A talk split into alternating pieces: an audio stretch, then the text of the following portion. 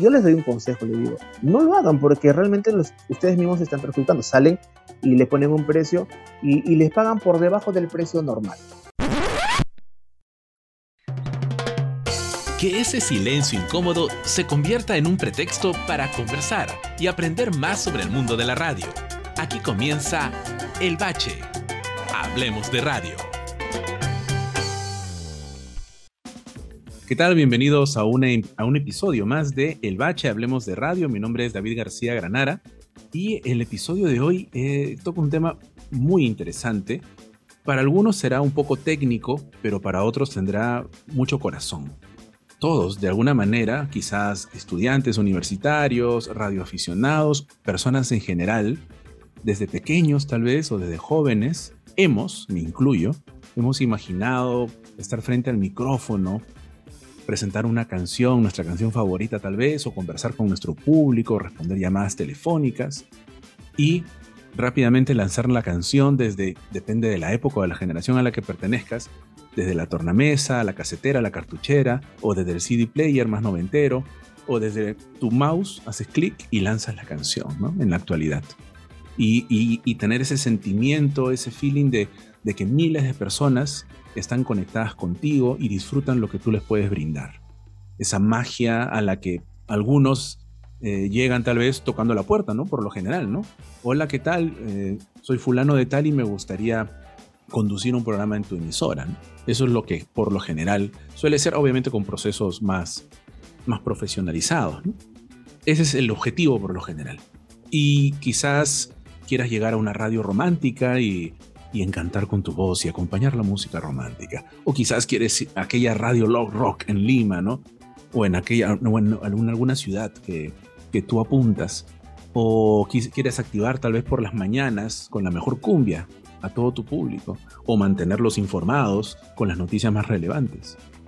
El objetivo es variado, pero ese objetivo quizás comienza desde niño, desde joven y se convierte en un sueño efectivamente pero llevémoslo esto a otro nivel, ¿no? ¿Y qué pasa si en lugar de tocar la puerta de una emisora y decir yo quiero tener un programa, tocas la puerta del Estado, de tu país, de la administración pública, y dices yo quiero tener una señal propia, yo quiero construir toda la programación 24/7 de toda una radio?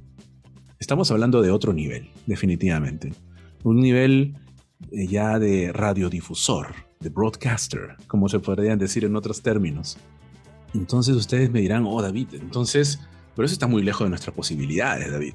O sea, pero yo te pregunto, ¿está realmente lejos de nuestras posibilidades? ¿Administrar una emisora está al alcance de cualquier persona natural o jurídica tal vez? Y ahí surgen preguntas, ¿cierto? ¿Cuánto costará esto? ¿Qué equipos debo tener, David? ¿Cómo construyo dicha programación? ¿Quién puede ser mi público? ¿Y quiénes podrían ser mis anunciantes también?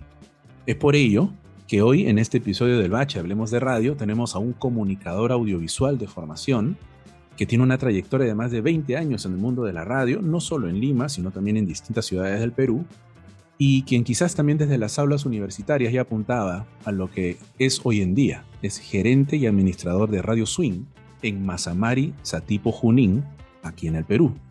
Hoy tenemos el, el gustazo de tener y poder conversar con Erickson Lazo.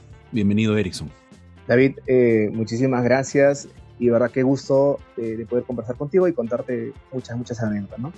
Sí, y, contigo se puede, podemos conversar de distintas temáticas que seguramente vamos a, a, poder tenerte nuevamente aquí en la casa, que es tu casa, en el bache, hablemos de radio, sobre distintos temas. Pero hoy en particular nos gustaría conversar sobre este proceso de cómo tener una radio y cómo construirla quizás desde sus cimientos eh, a nivel de contenido, pero también a nivel administrativo porque la radio no es solamente prender un micrófono y sentir esa, ese escalofrío, ¿no? De, esos nervios, esa adrenalina, sino también ese lado frío de las cifras, de, de la administración, de la gerencia, como tú lo estás aplicando hoy en día. Y comencemos con un ejercicio muy sencillo. Yo puedo entrar al Registro Nacional de Frecuencias, que pertenece al Ministerio de Transportes y Comunicaciones del Perú, y selecciono, por ejemplo, Junín, ¿no? Departamento de Junín, provincia de Satipo y distrito de Mazamari. Y me, muestra una lista de 18 frecuencias que están autorizadas o que están disponibles en esta zona que cubre Mazamari y Bangoa. Y la primerita es la 88.9 FM, cuya razón social es Empresa Radiodifusora Swing EIRL, OBK4Z, que ya está autorizado. Esa palabrita mágica, esa palabrita mágica que te da la sensación de, hey, ya tengo, ya puedo funcionar, ¿no? Ya tengo mi licencia, mi autorización de funcionamiento para poder emitir la señal. Pero ahí no queda la cosa, obviamente, ¿no? Y la, la parte técnica que ya por favor nos contarás es cómo lograste que tu empresa, como persona natural o persona jurídica, logre obtener una licencia de funcionamiento aquí en el Perú. ¿Cuál ha sido tu proceso? Bueno, como comunicador he trabajado en radios en Lima, he hecho programas, he comenzado desde abajo, cuando tú entras a una radio y te dicen, ¿sabes qué? Ya léete una noticia, un párrafo, y tú eras feliz leyendo eso y quieres, quieres ser el locutor de ese programa y, es, muy difícil. Entonces, este, y de ahí vas escalando, escalando. Entonces yo he pasado todas esas etapas. Eh, el tener una radio para mí ha sido un sueño y básicamente nació por iniciativa de repente de, algunos eh, amigos de acá de la selva, porque yo he nacido acá en Tomasamari. Mis padres me, llevaron a Lima con mis hermanos en el año 90 por el tema del terrorismo, pero siempre venía a visitar acá porque teníamos casa en Masamari. Entonces, había unos amigos que hacían radio de manera empírica aquí en la zona de, de Mazamari. Entonces siempre iban y, veían que yo estaba estudiando comunicaciones y estaba en Radio Canto Grande también por esos, por esos tiempos y me decían, ¿por qué este, no vas allá? o no pones una radio, pero yo no le tomaba importancia porque yo decía, no tenía mucho conocimiento del tema de radio. Y, nace esto eh, eh, cuando ya estuve en Radio Canto Grande, eh, hacíamos radio también, me acuerdo, en una habitación, en el barrio, con unos amigos, colegas también que, hacían locución. Entonces, nació de la nada, nació así como que, ¿por qué no poner una radio?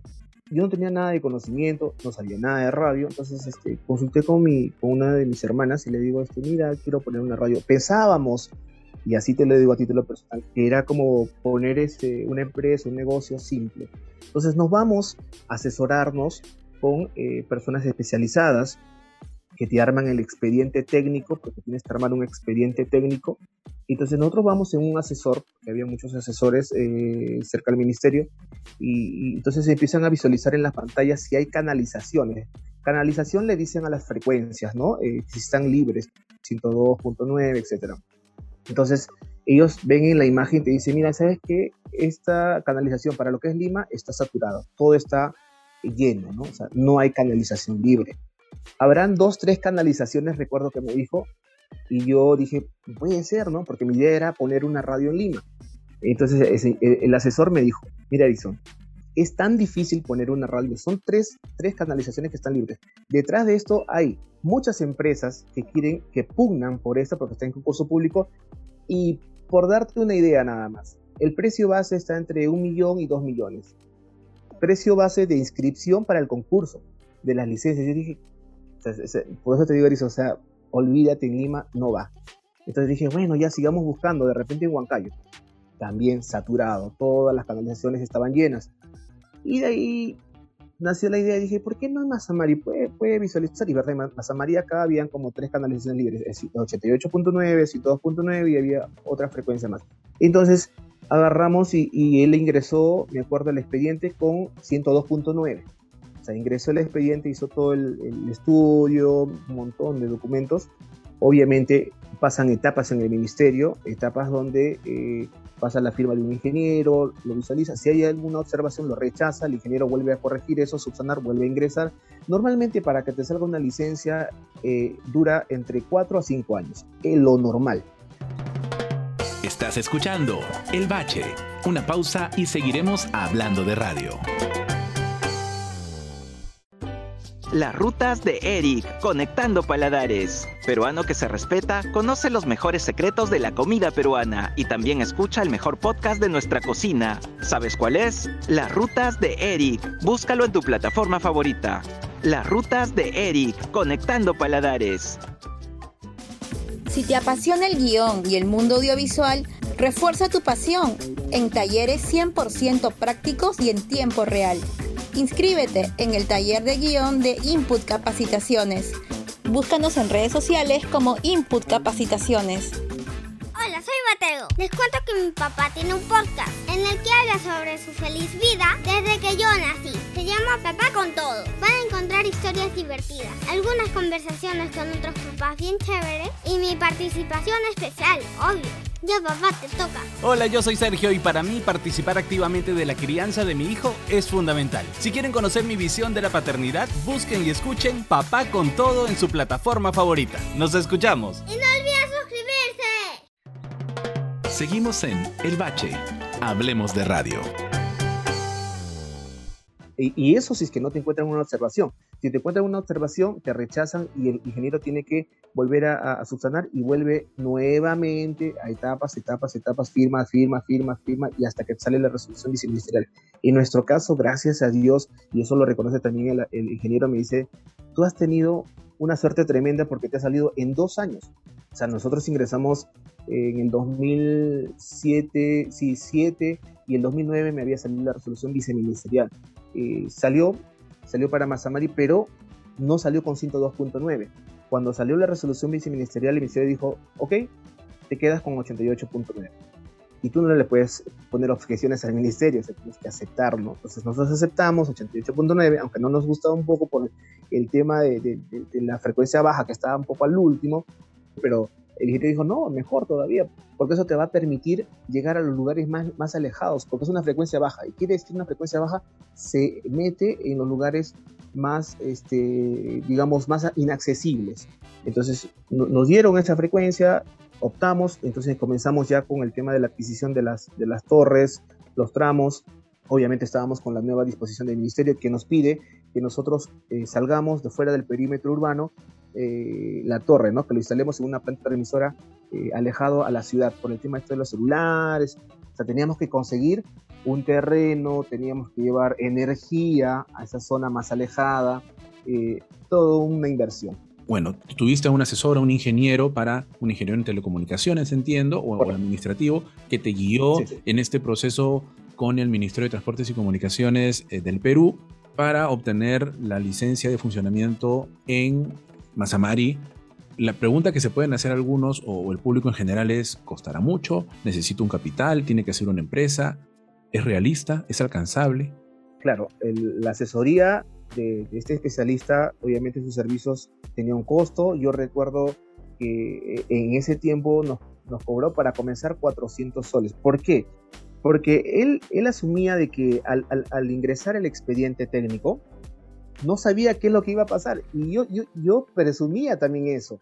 Tuvimos una, una suerte tremenda porque las personas que ingresan expediente mueven influencias, y hay que decirlo eso.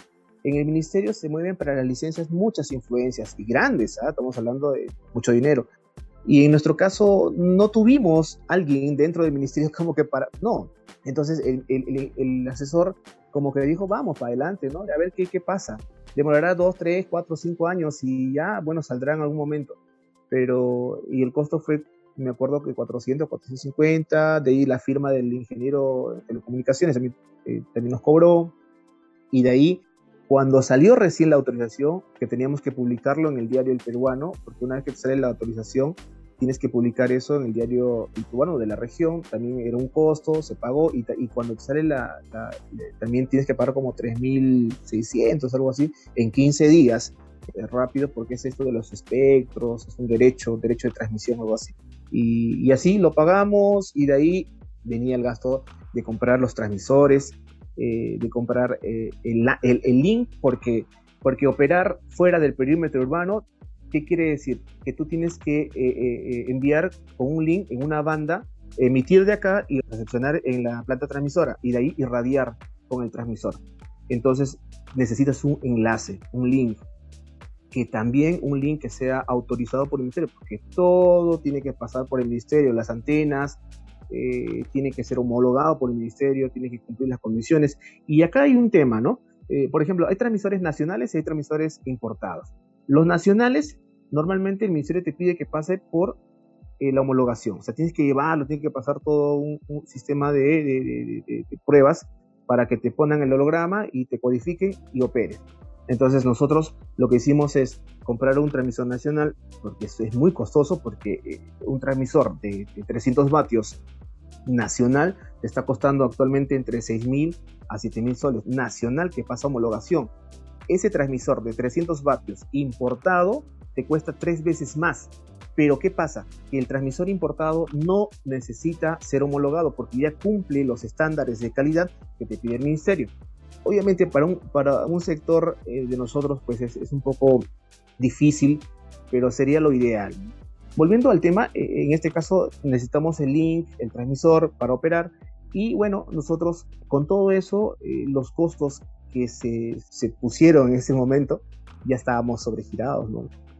La gente piensa a veces, oye, tener una radio es un juego, pones música y ya, ¿de, qué, de qué vives, no? O sea, ¿cuál es el, el ingreso? Entonces lo ven como un juego, ¿no? Ah, pones musiquita y todo acá. Pero no, no es así. O sea, uno tiene que dejarse llevar por el corazón.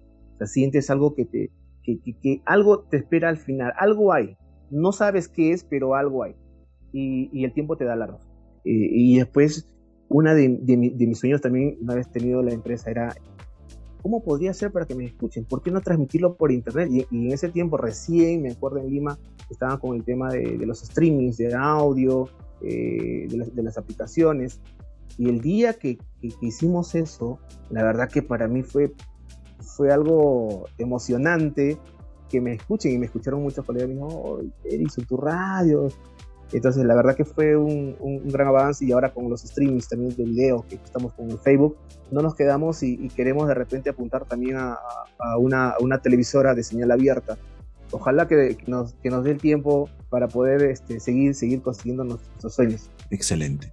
Ahora, regresando un poco al proceso, ya tienes el, el, qué, ahora falta el cómo, el con qué lo voy, a, lo voy a, a llenar, ¿no? ¿Cómo voy a llenar estas 24 horas de programación ¿Con qué lo lleno? Cuéntanos un poquito del contenido. Eh, eh, me ayudó bastante eh, el venir de mis padres. mi padre, que paz descanse, él es de Huancayo, mi mamá también, y vinieron muy jóvenes acá a la selva a, a dedicarse a la agricultura. Entonces, ya tenía una influencia básicamente, ¿no? Por ellos en lo que es cumbia, folclore, con orquesta y por ahí que uno que otra música de rock. Cuando llegué a Radio Canto Grande hice un programa hecho en el Perú, que fue de corte rock, pero un rock bien fuerte. Y, y, y, eso me ayudó muchísimo. O sea, yo tenía un conocimiento de, de cumbia, de por mis padres, todo eso. Entonces, esa combinación. Ahora, cuando llegué acá, la gente de acá, Mazamari, básicamente son, eh, son migrantes, son básicamente acá, básicamente las personas acá son ayacuchanas. Estamos hablando de, de, de ceja de selva. Acá básicamente radican personas de Huancayo, Tarma, Ayacucho. Entonces eso me ha ayudado muchísimo a poder hacer una programación en base a este público. Y la verdad que ha encajado perfectamente ese estilo y la combinación también a veces de la locución que yo, le, por ejemplo, le, doy. Yo le he combinado, le he agregado el estilo de locución eh, como así, así medio como de rock, pero a, a, a la cumbia. Entonces eso, eso, eso ha pegado bastante. Yo creo que eso ha sido básicamente, ha encajado bastante en, la, la, el público objetivo de acá de, del distrito de Mazamari. Nos ha ayudado muchísimo. Y eso nos comentan, oye, la programación de la radio, los temas que ponen, encaja mucho en la gente, la gente lo escucha. Mm, hay momentos en que yo pongo música de repente de acuerdo a, a como yo creo que les pueda gustar y, y, encaja bien en las personas, ¿no? Me dicen, oye, bonitas las canciones que pones, me encantan las canciones que pones. Y eso normalmente no pasa, ¿no? La radio eh, para mí es, es, todo, ¿no? Es, corazón. Excelente esa, esa última palabra que acabas de mencionar. En la actualidad, en las grandes corporaciones como RPP Noticias, RP Radios, entre otras, programan de una forma más sistematizada, más, que apelan más al, a las investigaciones de mercado, a los testeos. Tú mantienes todavía ese espíritu, esa, esa, esa mística, entonces, eh, desde Radio Swing, de eh, la programación tradicional, entonces, la programación eh, de corazón, la programación de olfato, de, de, compartir con el público tus gustos y, hacer ese enlace, ¿no? ese, ese clic con ellos. Entonces, ¿has podido explicarnos sobre cómo fue el proceso para lograr obtener la licencia de funcionamiento, porque en realidad esto es prestadito, ¿no? En realidad la, la frecuencia la administra el Estado y nos eh, evalúa, evalúa el expediente para saber si somos aptos técnica, económica y legalmente también. Y de ahí va a seguir supervisando y velando por el contenido que nosotros ofrezcamos, que tú acabas de resumir, que es básicamente una radio de formato musical, ya que tú conoces a profundidad el público y eh, que ya, ya es una marca conocida en, en dicha zona. Pero ya tenemos entonces la licencia de funcionamiento, ya tenemos la programación, pero ahora viene quizás lo que no todo es pasión, no todo es eh, amor por la camiseta, sino también es cómo subsisto, y no solo subsistir, que es inicialmente, sino cómo genero ganancias a corto, a mediano, a largo plazo, es decir, cuál es el modelo de negocio de Radio Swing. Yo recuerdo que conversando con, los eh, especialistas, dueños de radio que ya estaban consolidados aquí en la Selva Central, eh, nos dijeron, bueno, han hecho una inversión, esto lo vas a recuperar en muy poco tiempo. ¿Cómo, no? Porque recién somos una radio nueva y recién te estás dando a conocer y nadie va a anunciar en una radio que no conoce y, así comenzamos este, tocando puertas, pero nos dimos también con la sorpresa de que no era bueno salir y, y, buscar clientes, ¿no? Nos dimos cuenta porque cuando tú vas a buscar publicidad, el cliente, hay que decirlo así, te paga lo que ellos quieren. Es diferente cuando ellos vienen a ti, tú lo puedes manejar ya depende cómo los trates y cómo les brindes las ofertas. Pero si tú sales, ¿qué es lo que hacen algunas radios de acá? Yo les doy un consejo, les digo, no lo hagan porque realmente ustedes mismos se están perjudicando. Salen y le ponen un precio y, les pagan por debajo del precio normal. Entonces, y, se acumulan de mucha publicidad en la tanda, que eso eh, a veces al oyente le parece muy tedioso, muy cansado, entonces no es recomendable. Yo prefiero tener unos 3, 4 avisos que te paguen bien en, nuestro caso, eh, optamos por, por centrarnos más en la radio y eso dio resultados. O sea, si bien es cierto, a veces nos apremiaba los gastos porque una vez que la radio estaba prendida ya generaba gastos. Hicimos, nos esperamos un poco y eso nos valió mucho. El tener mucha paciencia y el apoyo de repente de la familia también que, que nos ayudó a solventar los primeros gastos que teníamos. ¿Y qué pasó? Llegaba un cliente, dos clientes por ejemplo, venía y te decía, oye, quiero una publicidad, ¿cuánto me cobras? Ya, te cobro 300 soles. Listo. Entonces tú tenías 300. Mi idea era esto. Yo no tenía cómo pagar mi, recibo y todo eso, pero llegaba a 300 soles y esos 300 soles decía, ok, eso va a ser para mi recibo que viene. Y así. Y tenía, y justo venía la campaña política. Una campaña política para una emisora de provincia es básicamente es oxígeno puro, ¿no? porque en realidad los centros comerciales acá el, coste de publicidad es bajo. Entonces acá el, plato fuerte es trabajar con entidades como el Estado, como la municipalidad, en campañas políticas también. Y, ahora que básicamente, por ejemplo, a veces puede llegar empresas como De Vida, eh, no sé, la red de salud, que también te, te, dan un bión anímico muy, muy grande pero básicamente eso. Entonces nosotros así, así, de a poco a poco fuimos juntando dinero para solventar los gastos de, energía y básicamente era como un amor a la radio para poder mantenerlos. Y gracias a, la sintonía, yo creo que ahora la gente ya se da cuenta de, que está haciendo publicidad en una radio donde la gente sí, sí escucha su producto, lo vas a vender, es así. Entonces nosotros hemos, hemos ido de, de menos a más y la verdad que ha ido creciendo la empresa. Ahorita somos empresa. Nosotros cuando, cuando iniciamos con la radio, eh, iniciamos eh, con, con, a nombre mío. O sea, la radio, la licencia salió a nombre mío, Erickson Silver Lazo Mesa. En el transcurso de eh, estos, como tú decías, esto es prestadito, este, esto, bueno, el término real vendría a ser prestación de servicio de radiodifusión. O sea, el Estado te presta el servicio por 10 años que son renovables, ¿no? Lo renuevas y cada 10, cada 10, cada 10. Entonces, este, nosotros lo generamos con el nombre mío. Eh, persona natural. Entonces, en el transcurso del tiempo, constituimos una empresa, hicimos eh, eh, el traspaso, en la transferencia. De, mi persona a la empresa, que, que, está pues a nombre de mi persona también, y, y eso ayuda mucho porque los asesores me dicen, cuando está la licencia a nombre tuyo como persona natural, si a ti te pasa algo, si tú, por ejemplo, falleces en un accidente, el ministerio lo que hace es recogerse la licencia y ya, ni tus hijos, ni tu papá, ni cualquier familiar puede de repente eh, decir, no, él es mi, hijo y yo, no. El ministerio se lo recoge y lo pone a licitación, concurso público y se acabó, murió tu radio.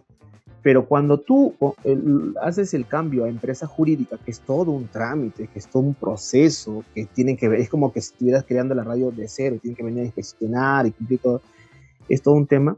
Es diferente, porque así te pase algo, la empresa va a seguir de generación en generación, de tus hijos, de tus hijos, de tus hijos, simplemente siempre y cuando cumplas con todas las, las condiciones que, que exige el ministerio. Y eso es lo que hemos hecho y yo creo que eso ha sido un logro muy grande para la empresa. Esta renovación cada 10 años que está en las normas es automática, no implica una renegociación ni nada por el estilo. Simplemente el Estado verifica que tú sigas cumpliendo con, los requisitos y se renueva automáticamente y eso es a lo que tú te refieres con que puedes seguir indefinidamente mientras se siga cumpliendo con, esos requerimientos. Correcto, eh, la renovación es automática, eh, se hacen unos trámites ¿no? de, de, de, de, seguir continuando, de que se está cumpliendo con todos los, los pagos de, canon, de las tasas, porque cada año se, se, presenta también el balance, aparte de la SUNAT, al ministerio, ¿no? de los ingresos y los canon para cada año. Entonces, si cumples con todos esos este, pagos, eh, no hay ningún problema, pides la renovación y te la, te la dan. ¿no? Y eh, en el tema de empresa, pues este, tiene un peso adicional, ¿no? La empresa jurídica eh, a nivel, porque ahora uno dirá, no, pero ¿por qué no lo, por qué no cuando iniciaste, por qué no lo creaste como empresa? Eh, eh, porque es un poco más complicado y más difícil. Es más difícil cuando lo, lo sacas como empresa, es, es, mucho más factible como persona natural y en el proceso ya constituir una empresa y hacer el, la el traspaso. Ahora, re regresando a, la pregunta original del tema publicitario, del tema de ingresos, qué, bonito, yo detecto ahí tres factores o elementos que tú has, que tú has podido compartir. Uno es la paciencia, Dos, la estrategia de cuidar el contenido y reforzar el contenido de la programación, que es, es tu producto, ¿no? Es cuidar lo que le ofrece, el servicio que le ofreces al público y, y es donde va a ir añadido los anunciantes, la publicidad. Y tercero es cuidar esa programación no abaratando tu, tu espacio publicitario y no, no abusando de la extensión o las duraciones de las tandas comerciales. Y ya para ir finalizando, a cada uno de nuestros invitados les preguntamos que sume algo más a estas enseñanzas desde la experiencia viva de hacer crecer una emisora de más de, más de una década en realidad, como Radio Swing, y de ver todo en realidad, 360 grados, un comunicador 360 podríamos decir, ¿qué, qué podrías recomendar a aquel jovencito o adulto tal vez que tiene como objetivo algo similar al, tuyo, ¿no? Nunca dejen de soñar y, que, que, no dejen, o sea, que, que, no dejen de repente que, que una persona o alguien les diga, ¿sabes qué? Este sueño es bien difícil, no lo vas a poder. No hay nada imposible en esta vida. Y, y sí, costo. Y en esa vida todo cuesta. Yo les recomendaría que si lo sueñan, vayan tras sus sueños. La vida está llena de eso, de sueños. Y a veces, eh, a, veces no siempre se cumplen, pero, pero el ir tras ellos siempre vas a encontrar otras cosas que de repente que tú no conocías que podrías conseguir y dices, bueno, también se convirtió en, algo que yo lo anhelé en algún momento. Tener una radio es, es, es, difícil, es complicado, pero no es imposible y se puede. Y que salgan de repente eh, fuera de Lima, porque Lima ahorita está bastante saturada, entonces salgan fuera y volquen lo que, lo que han aprendido en la universidad y que cuando lo hagan siempre mantengan la humildad, la sencillez eh, de las cosas que han ido consiguiendo en el tiempo. Efectivamente, uno se va a topar en la vida con obstáculos, con críticos, pero es importante también formar habilidades blandas y formar esa personalidad que sea riguroso, una fuerza de voluntad. Y eh, hay un factor que también encuentro en ti característico y quizás no muchos tienen y quizás sea una invitación para que otros tengan, que es esa pasión, ¿no? Esa, esa capacidad tuya por poder eh, automotivarte, ¿no? Porque no se apague esa, ese fuego de conseguir la meta que tú siempre has apuntado y sobre todo complementándola no con pura pasión, porque no basta con tener pasión, sino acción.